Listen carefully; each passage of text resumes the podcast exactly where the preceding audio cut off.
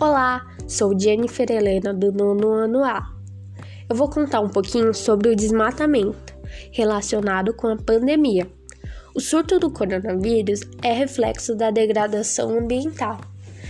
As doenças transmitidas de animais para os seres humanos estão aumentando e pioram à medida que os habitats selvagens são destruídos pela atividade humana.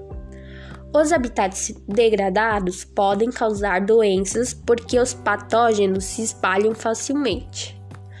Os morcegos são os mais prováveis transmissores do Covid-19.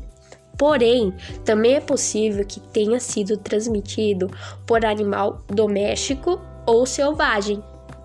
Doenças transmitidas por animais. Como já disse antes, o coronavírus é zoonótico que significa que são transmitidos de animais para as pessoas. Por isso, devemos evitar o consumo de produtos de origem animal crua ou mal cozida.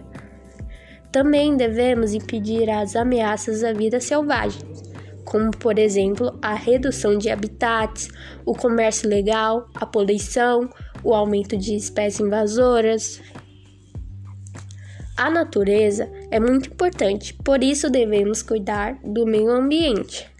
Porque a natureza é tão incrível que nos fornece comida, remédios, água, ar e muitos outros benefícios. E é isso.